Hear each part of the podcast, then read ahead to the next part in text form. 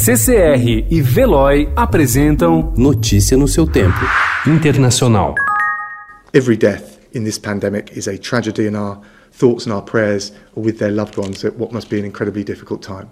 And I think these figures reinforce that the single most important thing that we can all of us do right now in this national effort to defeat the coronavirus. O Reino Unido registrou ontem um recorde de 786 mortes e 3.600 novos casos de coronavírus em 24 horas, dados que mostram que a pandemia vem se acelerando no país. A síndrome da calamidade é a situação do primeiro-ministro Boris Johnson, que ocupa um quarto de UTI no Hospital St. Thomas, em Londres. O governo britânico disse que ele recebeu oxigênio durante o dia, mas garante que Johnson respira sem a ajuda de aparelhos.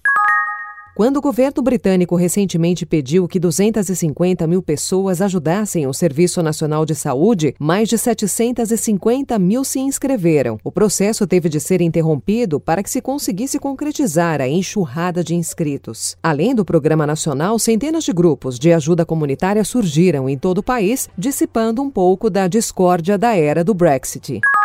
A China esperava a notícia havia três meses e ela veio ontem. Pela primeira vez, o país não registrou nenhuma morte pela Covid-19 desde o começo da pandemia, que apareceu no fim do ano passado, se espalhou e já matou pelo menos 75 mil pessoas em todo o mundo.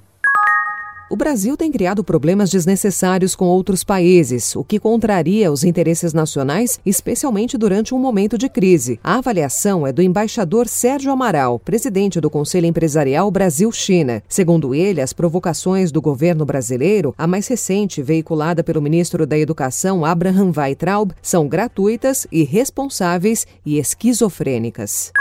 A Turquia tem registrado quase 4 mil infecções pelo coronavírus diariamente, ultrapassando ontem 34 mil contaminados desde que o primeiro caso foi confirmado quatro semanas atrás. O número de mortos, 725, ainda é baixo se comparado a outros países, mas o rápido aumento de infecções revela que o número total de casos confirmados na Turquia é um dos que cresce mais rápido no mundo.